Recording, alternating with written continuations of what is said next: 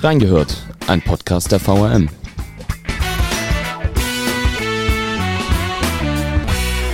Sie gilt als die längste Weintheke der Welt, die Wiesbadener Weinwoche.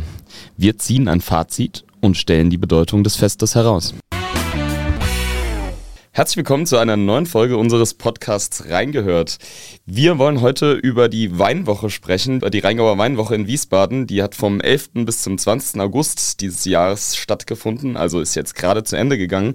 Dort äh, bewirteten knapp 120 Winzerinnen und Winzer sowie Gastronomen wieder die Gäste auf dem Schlossplatz, vor der Marktkirche und auf dem Dernschen Gelände.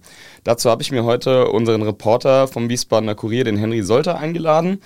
Der will uns mal ein bisschen was erzählen, wie es denn so war die Woche. Er war da auch live dabei, dazu später mehr. Aber erstmal, hallo Henry. Hallo Johannes. Die äh, Wiesbadener Weinwoche, beziehungsweise die Rheingauer Weinwoche, habe ich ja bereits schon gesagt, ist die äh, längste Weintheke der Welt und gilt auch so ein bisschen als Aushängeschild für die Stadt Wiesbaden und auch für den Rheingau. Ich würde mal mit der ersten Frage einfach einsteigen. Ähm, was waren denn dieses Jahr so die Highlights der Weinwoche? Ja, wie du schon eingangs erwähnt hast, Johannes, ist die Rheingauer Weinwoche hier in Wiesbaden wohl das beliebteste Fest auch vom Besucherzustrom. Und ähm, ja, das so auf ein Highlight festzunageln ist immer ganz schwierig, weil wie du schon gesagt hast, das Fest geht ja wirklich über eine Woche lang und ähm, da ist es nicht so wie beim Stadtfest zum Beispiel, wo es dann diesen einen großen Musikeck zum Beispiel gibt, wo dann die Leute auch extra hinströmen. Das ist dann gut verteilt.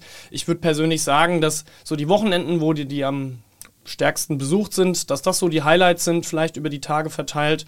Ähm, was man sicherlich noch sagen kann, ähm, unsere Bundesinnenministerin Nancy Faeser war ja dann auch hier, ist dann über die Weinwoche gelaufen, hat ja dann auch beim Stand Ihnen leuchtet ein Licht ausgeschenkt, wo wir ja später auch nochmal dazu kommen. Genau. Ähm, ansonsten, äh, ja, so die Abendstunden an den Wochenenden, die einfach super besucht waren, das sind so, denke ich, die Highlights, die äh, bleiben und auch das größtenteils sehr gute Wetter. Größtenteils äh, gute Wetter, du sprichst es bereits an. Ähm, ein, ich will jetzt nicht sagen Highlight, aber ein Moment, der sicherlich in Erinnerung bleiben wird, war der Mittwoch. Da hat es äh, abends äh, sehr stark äh, angefangen zu gewittern. Es hieß erst, äh, alle Leute sollen das Fest verlassen, ähm, dann wurde es auch abgebrochen. Du warst, glaube ich, an dem Tag auch da. Wie hast du das so erlebt?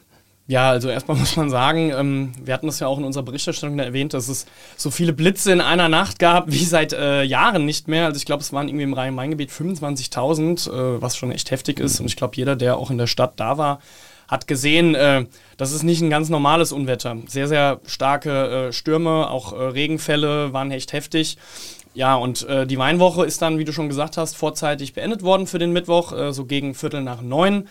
Ähm, ich will vielleicht auch nochmal vorneweg sagen, das war auch die einzig richtige Entscheidung, auch von den Veranstalter von der Wiesbaden Kongress und Marketing. Ähm, die Sicherheits- oder die, die Sicherheit der Besucher steht dann eben auch im Vordergrund und äh, da will man sich dann natürlich auch nicht äh, angreifbar machen, dass man da nicht alles in die Wege geleitet hat. Äh, wie ist so abgelaufen? Also, na klar, hat sich dann zugezogen, die Regenfälle gingen los, dann gab es dann auch stärkere Stürme.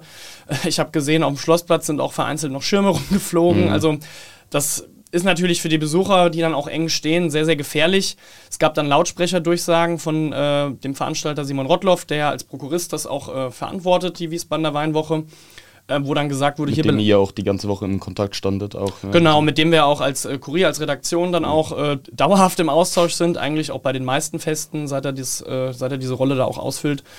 Und ähm, hat dann gesagt, hier äh, bitte das Gelände auch verlassen und dann sind auch die Ordnungsbehörden, die Landespolizei sind dann auch über das Festgelände äh, patrouilliert, sage ich jetzt mal, und haben dann auch die Besucher gebeten, dann zu gehen. Die Winzer haben dann auch äh, zumindest zu dem größten Teil auch die Stände dann zugesperrt und haben dann auch ihre Gäste zumindest versucht zum Gehen zu bewegen.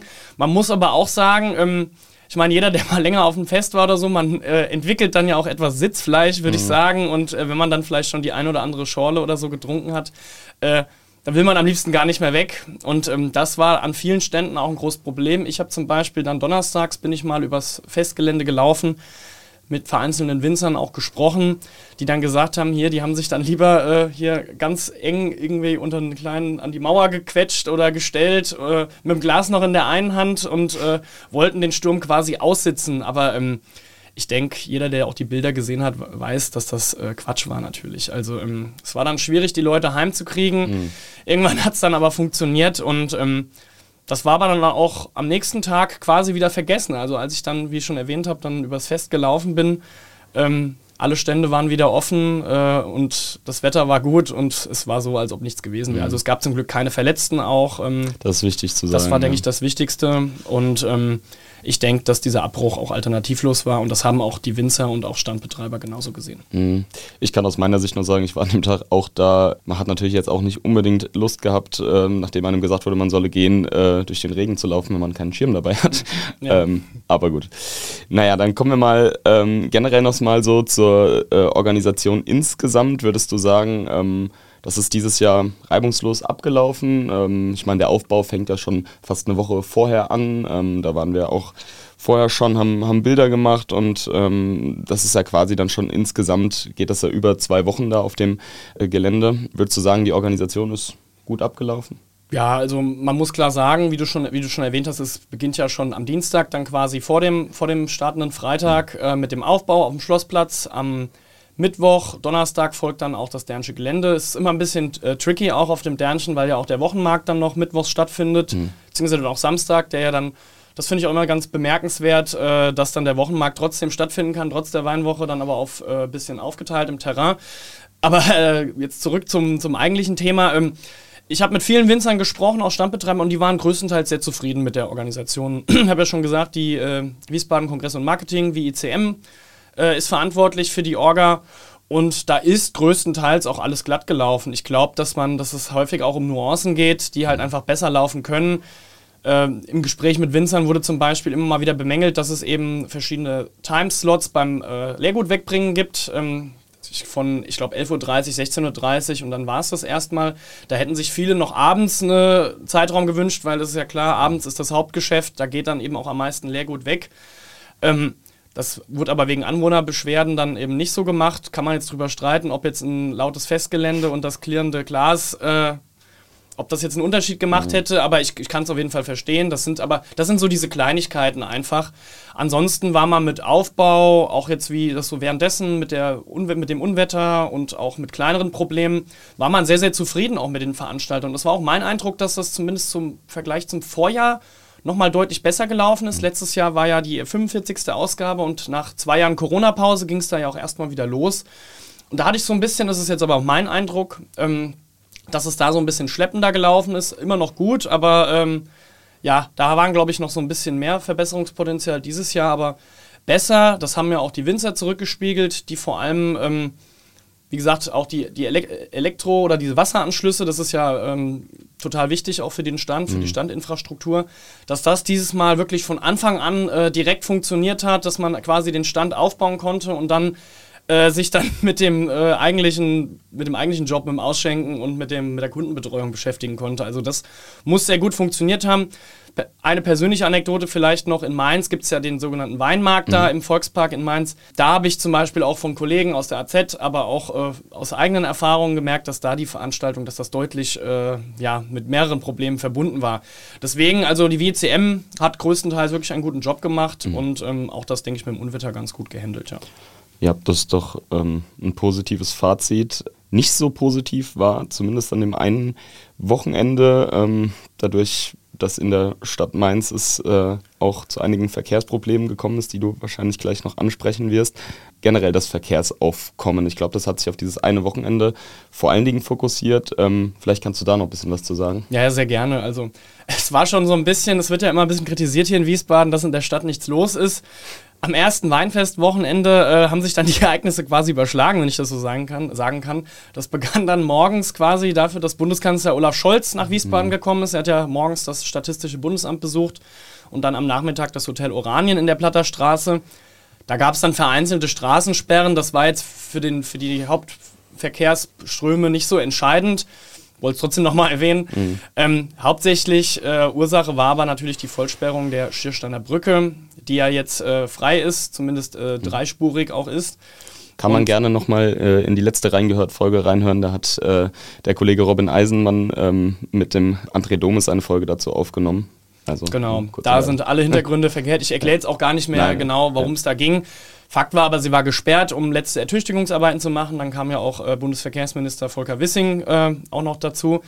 Ähm, aber was hat das gemacht? Natürlich äh, mehr Verkehr, mehr Individualverkehr auf die umliegenden Verkehrsachsen. Mhm. Und in Mainz wurde dann parallel noch ähm, ja, ich habe es in meiner Wochenschau geschrieben mit einer Nacht ohne Nebel-Aktion, äh, die Mainzer Rheinstraße quasi halbiert für den Individualverkehr, weil nämlich eine Bus- und Radspur eingeführt wurde, worden ist. Was, ähm, ich erkläre jetzt auch nicht, warum das so ist, da gerne die Berichterstattung der AZ-Kollegen verfolgen.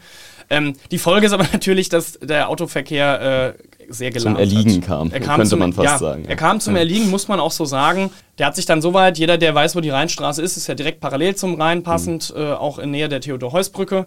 Der Verkehr hat sich dann sehr weit zurückgestaut, auch über die Brücke, die ja aktuell auch nur einspurig ist wegen, ähm, wegen Bauarbeiten.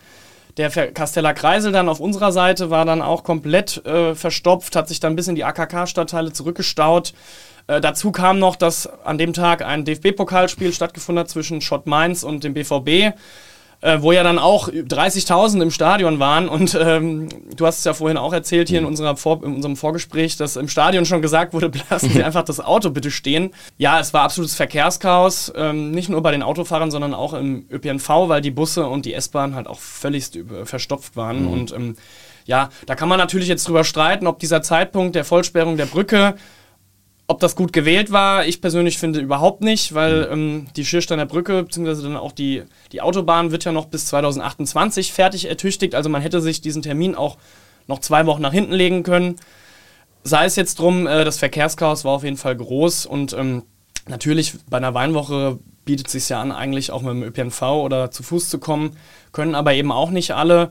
Und wenn dann eben die Folge davon ist, dass der ÖPNV komplett verstopft ist, äh, ja, sollte man über so Maßnahmen vielleicht nochmal zweimal überlegen. Ja. Mhm.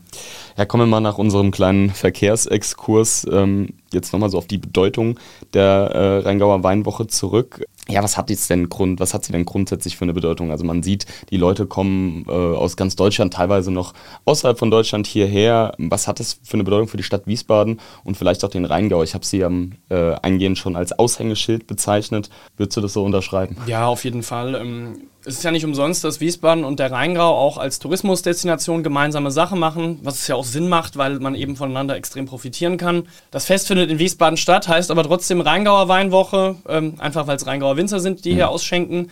Und äh, das hat eine e- enorme Strahlkraft, äh, auch in ganz Deutschland. Ich persönlich habe auch super viele Leute aus dem Ausland getroffen. Es wirklich, also da ist alles dabei.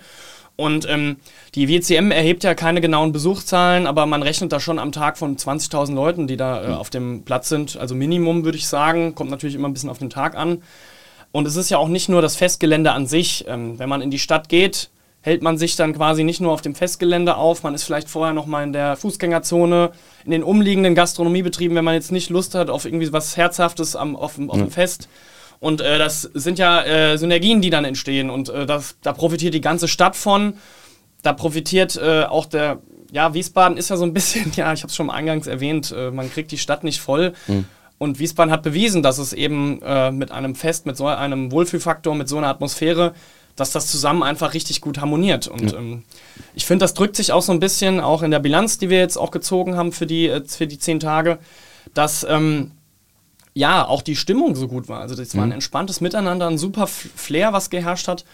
Und ähm, das hat so für das Image der Stadt war das, äh, glaube ich, top. Und für den Rheingau natürlich auch, weil äh, die Rheingauer Winzer stehen ja dann quasi stellvertretend für den Rheingau.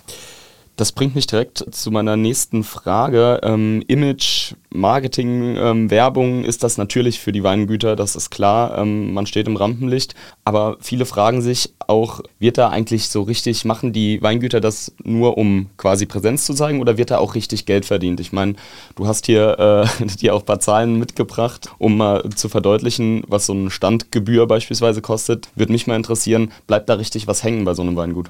Also, es ist, glaube ich, so wie immer, kommt natürlich darauf an, wie viel los ist. Aber ähm, ja, also wir haben, du hast schon angesprochen, wir haben hier die Zahlen liegen. Wir sprechen hier bei einem Weinba Weinausschank je Quadratmeter von 170 Euro laut Marktgebührensatzung, was richtig viel ist. Also, das ist wirklich richtig viel.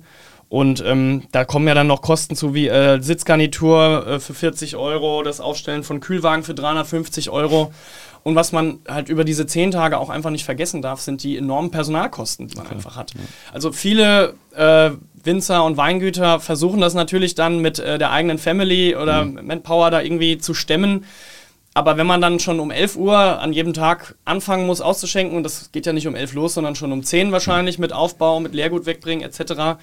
Und dann bis ähm, 23 Uhr beziehungsweise am Wochenende bis 24 Uhr, wo es dann auch mal bis halb eins bis eins geht, auch mit den ganzen Nachbereitungen dann, da ist das schon heftig und das sind dann enorm viele Stunden mhm. und das kann man auch nicht jeden Tag durchstehen. Das heißt, man braucht natürlich auch eine gewisse Personaldecke, auf die man sich dann auch verlassen muss und das geht auch ins Geld. Ähm, ich denke mal, äh, bei den Ständen, wo es wo gut was los war, auch die Tage verteilt, das muss man auch sagen, die Leute waren mit dem Umsatz, also die Winzer waren mit dem Umsatz relativ zufrieden auch. Mhm. Es war stabil, auch wie im Vorjahr. Ähm, bisschen was wird, denke ich, hängen bleiben, aber richtig Geld verdienen werden wahrscheinlich die wenigsten. Ähm, da geht es dann schon, wie du schon gesagt hast, da geht es rein um Promotion, da geht es mhm. um Marketing, weil das muss man natürlich auch sagen. Man, es, man steht dann quasi in einem Schaufenster in wirklich prominenter Position auch hier in der Stadt. Ich glaube, es gibt keinen schöneren Platz eigentlich hier äh, am Schlossplatz oder am mhm. Dernschen Gelände, wo man sich einfach auch präsentieren kann, sich und seine Produkte. Und dann kommt natürlich, äh, wenn dann mal Leute, viele gehen ja auch auf die Weinwoche, um ein bisschen rumzuprobieren, um mal neue Sachen kennenzulernen.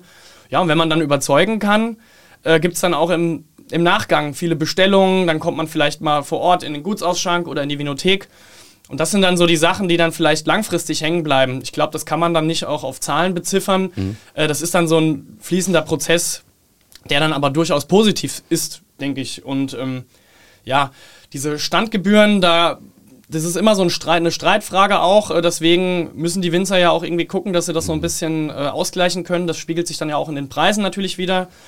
Ähm, ich denke aber trotzdem, dass man sein 01er Glas da für 3 Euro kriegt man eigentlich, denke ich, überall noch was. Und äh, wer die Rheingauer Winzer kennt, weiß, dass es dann nicht beim Eistrich bleibt, sondern dass da auch ein bisschen großzügiger eingeschenkt wird.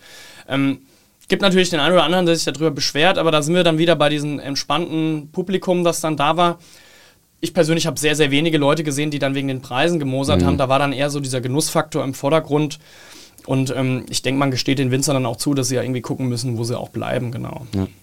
Du hast ähm, schon teilweise so beschrieben, wie ähm, so ein Arbeitstag aussieht. Ähm, viele fangen um, um 9.30 Uhr schon mit dem Aufbau an und gehen dann auch vor Mitternacht eigentlich nicht. Man darf vielleicht verraten, du persönlich bist da ja auch betroffen, ohne zu viel Werbung zu machen. Ähm, kommst aus einem Weingut, hast auch da mitgeholfen. Vielleicht kannst du noch mal so ein bisschen beschreiben, was macht man den Tag da über? Ist das viel Organisation mhm. oder steht man da hinter der Theke und schenkt halt einfach aus? Wie sieht das so aus? Ja, also ich komme natürlich aus dem Sekthaus. Äh, Sekthaus, ja. Ähm, ohne jetzt den Namen zu warten, das können sich jetzt die Hörer natürlich denken. Äh, ja, ich habe natürlich auch mal geholfen, weil man ja auch so ein bisschen da äh, mit drin steckt, auch familiär natürlich. Ähm, ja, da, das hängt nicht nur, das ist nicht nur Ausschenken am Stand natürlich, wie du schon gesagt hast, da geht es morgens los, den Stand aufschließen, ähm, die Außenbestuhlung wieder, wieder auf Vordermann bringen, dann auch dekorieren, so die kleinen Sachen einfach. Mhm. Das Leergut wegbringen, auffüllen, weil natürlich viel weggegangen ist. Und ähm, das ist, das fängt damit an, dann geht um 11 Uhr, was auch by the way immer mal wieder so ein bisschen kritisch gesehen wird, dass um 11 schon ausgeschenkt wird, weil es ja schon sehr, sehr früh ist. Sehen manche so, manche so, will ich jetzt auch nicht näher drauf eingehen. Dann geht es langsam los. Ich denke, so die ersten Stunden sind dann relativ ruhig Richtung Ausschank und dann steigert sich es immer weiter, aber da kommt ja ganz viel dazu. Neben dem eigentlichen Ausschenken, äh, die Gläser polieren, dann äh, natürlich auch die Kunden versuchen so ein bisschen zu beraten, auch mhm. zu den Produkten, auch wenn dafür, da müssen die Leute auch Verständnis haben, natürlich nicht allzu viel Zeit bleibt, wenn dann die, die Hütte brennt. Dann geht es um Wechselgeld beschaffen, nochmal auffüllen. Also ganz, das geht dann so einen ganzen Tag durch, also es ist eigentlich immer irgendwas zu tun. Und es ist vor allem äh, anstrengend, weil man natürlich die ganze Zeit steht, also mhm. wenn, wenn viel los ist. Also das darf man auch nicht unterschätzen. Dann ist vielleicht der eine oder andere Gast mal ein bisschen schwierig, dann muss man da die eine oder andere Scherbe noch aufkehren. Also das ist irgendwie immer, immer Action, würde ich sagen. Und bei schwülheißen, drückenden 35 Grad darf man auch mal dazu sagen, die es jetzt ja in dieser Woche waren, wahrscheinlich auch kein Spaß, oder? Genau, also das ist natürlich nicht, nicht einfach äh, im Stand stehen. Man gewöhnt sich natürlich dran. Aber wenn man dann mal hier äh, die sechs Kartons äh, mhm. wieder auffüllt mit, mit dem äh, Sackkarren, das äh, geht schon auf die, äh, ja, das geht schon drauf. Und ähm, ja, das ist natürlich eine schwierige Arbeit, aber die, man weiß irgendwie auch, worauf man sich einlässt. Mhm. ich höre da auch keine Klagen von irgendeinem Winzer, weil die wissen natürlich auch, wie das Business läuft. Ja, ähm, ja, und dann abends, was ich, den Umsatz dann machen, das Personal bezahlen, ähm, abschließen, äh, den einen oder anderen betrunken noch rauskam. nee, so schlimm ist es natürlich nicht, aber ähm, und äh, dann hat man dann wirklich auch, wenn es blöd läuft, in Anführungszeichen, hat man dann auch 14 Stunden, ist man dann auch da äh, am Start und das ist, das ist heftig und dann am nächsten Tag äh, das gleiche Prozedere nochmal und ja. Ähm, ja, das ist, gehört so alles irgendwie ein bisschen mit dazu. Kommen wir äh, nochmal zurück zu deinem eigentlichen Beruf. Mhm. Das äh, im Stand stehen ähm, hast du ja in der Woche noch quasi nebenbei äh, noch gemacht. Mich würde mal interessieren, ähm, es ging jetzt die ganze Woche lang, haben wir glaube ich auch jeden Tag dazu mhm. was im Platt gehabt. Was macht man denn da so in der Berichterstattung jetzt? Wir als Medium, als Wiesbadener Kurier, was sind da so unsere Punkte, die wir ja. angehen? Wie du schon gesagt hast, wir haben ähm, uns ein Konzept überlegt, das haben wir im letzten Jahr auch schon so gemacht. Äh, das waren dann vorrangig die Kollegin Julia Enderton und ich, mhm. die sich dann überlegt haben, hier, wir machen uns einen Plan für die Weinwoche, weil es eben auch das Highlight-Fest eigentlich im ganzen Jahr ist und wollen dann auch jeden Tag ein, ein Stück dazu haben, mhm. um einfach so drumherum was, was man da machen kann. Dazu gehört auch ein Weintipp, mhm. den äh, wir dieses Jahr auch wieder aus den, aus den Redaktionen gegeben haben. Also jeden Tag, der Erscheinungstag während der Weinwoche, gab es einen Weintipp von einem unserer Kolleginnen oder Kolleginnen. Ähm, einfach ganz niederschwellig, welcher Wein schmeckt einem. Du hast ja auch einen gemacht, mhm. Johannes. Und einfach mal kurz besch beschrieben oder beschreiben, hier, wie, warum schmeckt der mir gut und äh, was steckt vielleicht eine besondere Geschichte in dem rein. Zum Beispiel, ich habe den Dachsfilet vom Weingut Prinz von Hessen vorgestellt. Dachsfilet äh, klingt ja so ein bisschen verrückt eigentlich, äh, ist aber ganz einfach der Ursprung wegen der äh, Lage Dachsberg im mhm. Rheingau. Und ähm, ja, das, äh, das kommt sehr gut an bei den Lesern, zumindest das, was wir so, was ich so gehört habe. Ähm, da sind dann auch Leute mit dem ausgeschnittenen Zeitungsartikel ja. über die Weinwoche gelaufen, was ich echt persönlich sehr, sehr cool finde, ähm, weil ich auch merke, hier, das wird angenommen und ja, für die Winzer ist das dann auch noch ein netter Neben Nebeneffekt, genau. Äh, Nochmal zu den Stücken, die wir gemacht haben. Ja, da war dann wirklich alles dabei. Die äh, Julia Enderton hat da sehr, sehr viel gemacht, auch zur Pressekonferenz am Anfang, zur Eröffnung. Mhm. Dann habe ich den Partnerschaftsstand hier vorgestellt. Das war ja dieses Jahr äh, San Sebastian. Mhm wo es einen super Chacoli gab, wollte ich nochmal hier sagen. Jetzt ist ja keine Werbung mehr, weil es den ja erstmal nicht mehr gibt. ähm, ja, dann die Weinkönigin haben wir vorgestellt, die Ann-Kathrin Dötsch. Dann, ähm, was so die Trends waren auf der Weinwoche, kann ich vielleicht verraten. Der Riesling, der ja eigentlich so, für den der Rheingau ja auch berühmt ist, der war klar auch gut gefragt, aber dieses Jahr waren wirklich die Rosé- und Burgunderweine tatsächlich im Fokus und natürlich auch viel Schorle wegen den Temperaturen. Mhm. Ja, sowas. Und wir stellen dann immer auch ganz gerne nochmal die Neulinge vor, was sich so geändert hat im Vorjahr. Ähm, was besonders ist und was natürlich auch immer ganz gut ankommt, ist der äh, Rundgang mit ja. dem Deutschen Roten Kreuz. Das da, wollte ich gerade sagen, so hm. diese, diese, Hintergrundgeschichten, da habt ihr viele von auch im Blatt gehabt, mal so die Leute vorzustellen, die halt auch da wirklich was leisten, sage ich mal. Mhm. Ähm, Nicht so das, wie wir, ja. Ja, genau. nee, abs absolut. Also das waren, ähm, finde ich, auch sehr, sehr schöne Geschichten.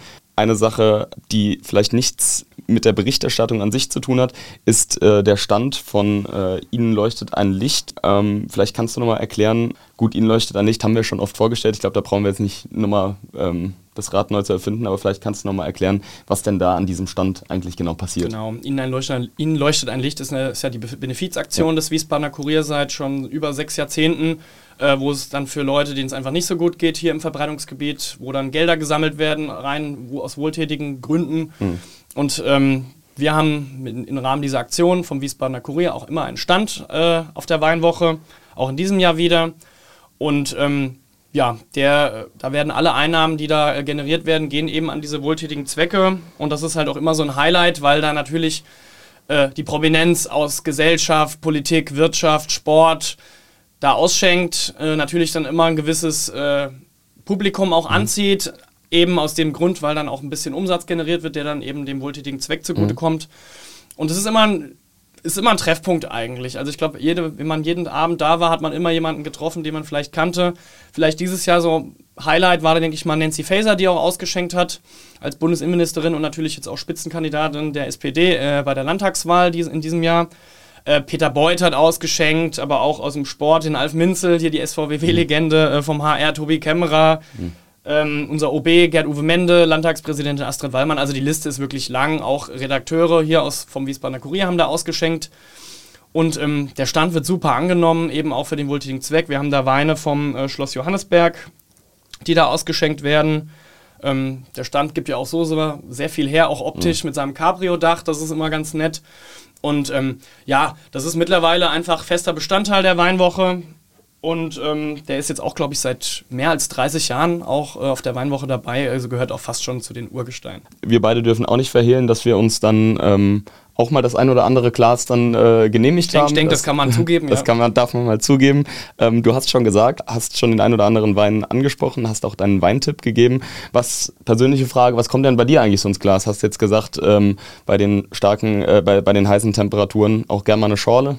Ja, also eine Schorle äh, auf jeden Fall. Ich bin aber tatsächlich äh, fernab dieser neuen äh, Erschein Neuerscheinungen wie Burgunder und Rosé-Trends. Äh, nee, Quatsch natürlich, aber bin ich einfach ein Fan vom trockenen Riesling und ja. ähm, da äh, bleibe ich auch erstmal dabei, denke ich, äh, wenn ich das mit der, solange ich das mit der Säure noch vertrage. Und ähm, das ist eigentlich immer mein erster Anlaufpunkt an verschiedenen Ständen, dass ich erst bei den trockenen Riesling probiere, obwohl natürlich auch ein Grauburgunder immer sehr gerne bei mir ins Glas kommt. Ja, ja dann können wir eigentlich sagen, ähm, absolut äh, positives Fazit für die Weinwoche ähm, mit eben dem kleinen mit der kleinen Unterbrechung an dem Mittwochabend, aber du hast ja äh, gesagt, auch am Donnerstag war das schon wieder eigentlich vergessen. Bleibt mir noch äh, übrig zu fragen, freust du dich schon auf nächstes Jahr? Ja, das ist so ein Tag danach und mit der ganzen Orga. Äh, frag mich doch nochmal in so ein paar Tagen, dann kann ich, denke ich, ein positives Fazit. Nee, es ist immer ein Highlight und für die Stadt ist es einfach super und ähm, ja, wir werden ja auch noch in nächster Zeit auch noch weitere Feste hier in Wiesbaden haben, zum Beispiel das Stadtfest und ähm, Taunusstraßenfest. Das Taunusstraßenfest steht auch vor der Tür, das ja. Moosburgfest in Biebrich, noch ein bisschen kleiner, äh, uriger.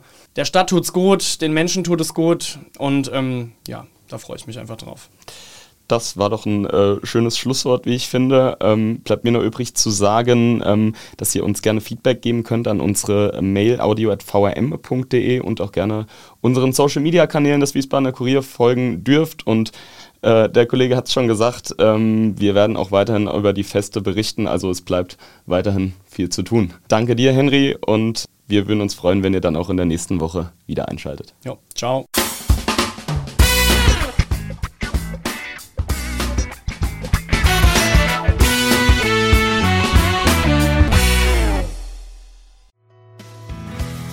Reingehört ist eine Produktion der VRM von Allgemeiner Zeitung, Wiesbadener Kurier, Echo Online und Mittelhessen.de.